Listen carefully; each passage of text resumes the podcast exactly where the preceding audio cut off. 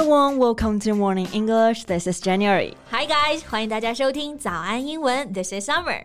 Summer, who was your favorite star when you were a kid? 你小时候最喜欢的明星是谁呀、 嗯，甜甜教主啊，Cindy 王心凌啦。那这次看她上乘风破浪的舞台，是不是特别开心、特别惊喜？对，当然了，甜心教主啊，Seeing her back on stage after so many years really takes me back to my childhood. Yeah, me too. So how about you, Jan？你小时候最喜欢的明星是谁？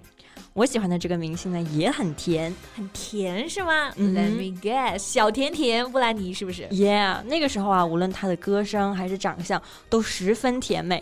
不过你知道吗？其实她的人生却一点也不甜。Yeah, I've heard she's been through a lot. 对她曾经被亲生父亲监禁十三年，完全失去了自由。 And until last year, a judge ordered an end to the conservatorship that controlled Britney's life and her $60 million fortune for 13 years. 是的，她如今呢，终于重获自由，还和未婚夫有了期盼已久的小生命。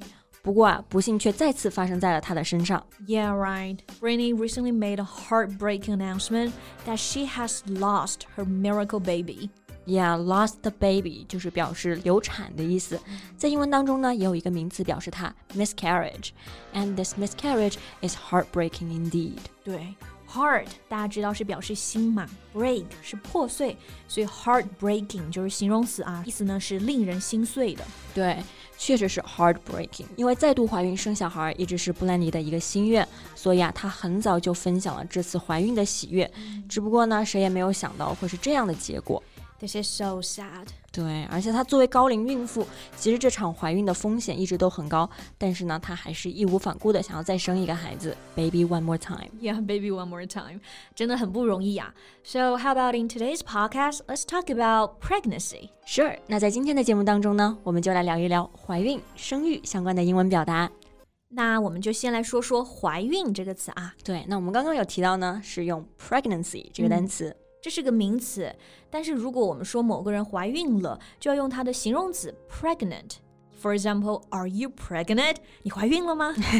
对 ，pregnant 这个形容词前面呢，其实还可以加上一些副词，表示怀孕的程度。嗯，比如 she's heavily pregnant。heavily 我们知道是沉重的意思啊，但如果说一个人是 heavily pregnant，不是说她很沉重的怀孕了，it means she's at the final stage of her pregnancy。对，比如说怀孕到第八、第九个月就可以用到这个表达 heavily pregnant。嗯，那其实我觉得这个还蛮形象的，因为怀孕快要生的时候，肚子就特别大嘛。The woman's stomach grows very large, and of course it gets pretty heavy. Yeah, a big baby bump. 对，肿起来大大的孕肚呢，就叫做 baby bump。bump 这个单词呢是凸起来、肿块的意思。那 baby bump 也就是孕肚。嗯，就是显怀了哦。嗯哼， And it most likely to have a small baby bump at the early stage of pregnancy. 没错，怀孕早期的话，孕肚就不会太显，会有一个 small baby bump。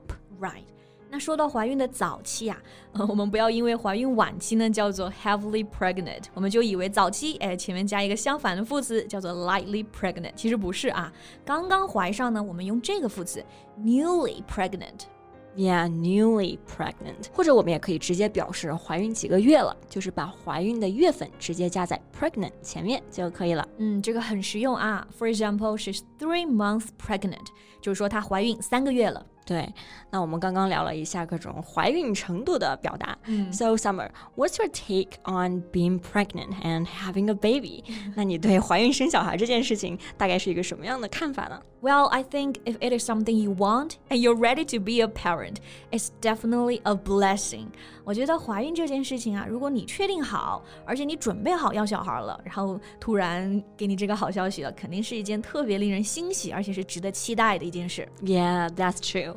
诶，这就让我想到了另外一个表示怀孕的表达。那除了用 pregnant 这个最常见的单词表示怀孕，那口语当中呢，还可以说到 be expecting 这个表达。 Yeah, when we say someone is expecting, it means she's pregnant. Yeah, expect 这个单词它本身有期待的意思。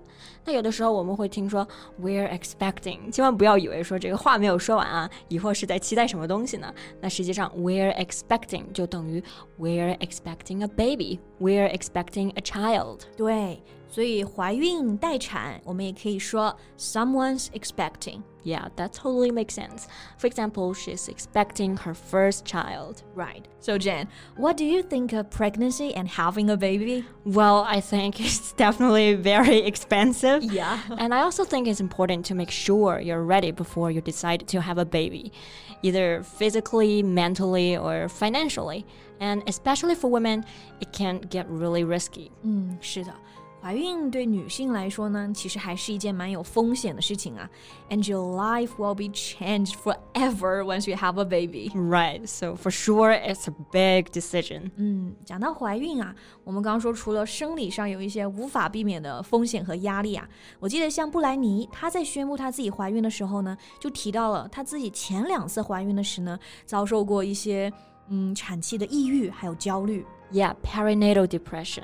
Depression 这个单词我们知道表示抑郁的意思，那前面的 perinatal 这个单词它是一个术语，表示围产期的。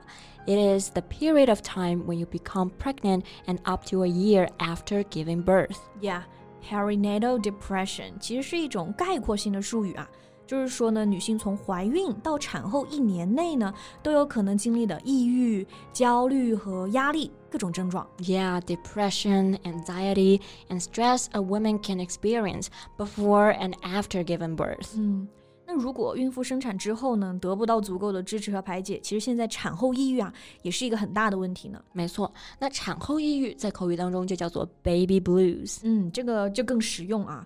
Blue 我们知道就是蓝色嘛，但它还可以表示忧郁的、沮丧的。所以说，baby blues 就是说呢，在口语中表示产后抑郁。Yeah, and many new moms experience the baby blues nowadays. 那据统计呢，每年大约有一千万的母亲都经历过或者正在承受产后抑郁。Yeah, that's a huge number. 而且刚刚说到的 perinatal depression 围产期的抑郁呢，其实还包括了流产呐、啊、残疾婴儿啊造成的各种损伤。Yeah, so I truly hope Britney can recover from the pain she's been through and get well soon. 嗯，在节目最后呢，我们其实都希望布兰妮呢可以从伤痛中走出来，也希望之后的命运可以更加善待她一些吧。对，那今天的节目呢就到这里了。 So thank you so much for listening. This is Summer. This is Jen. See you next time. Bye. Bye.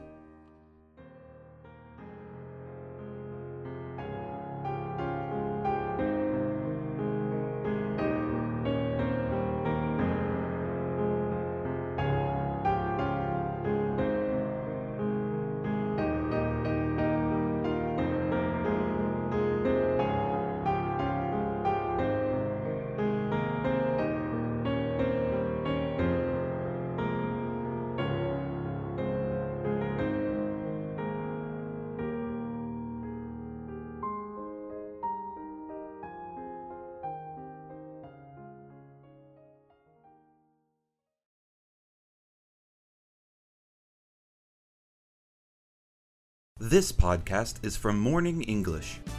学口语就来早安英文。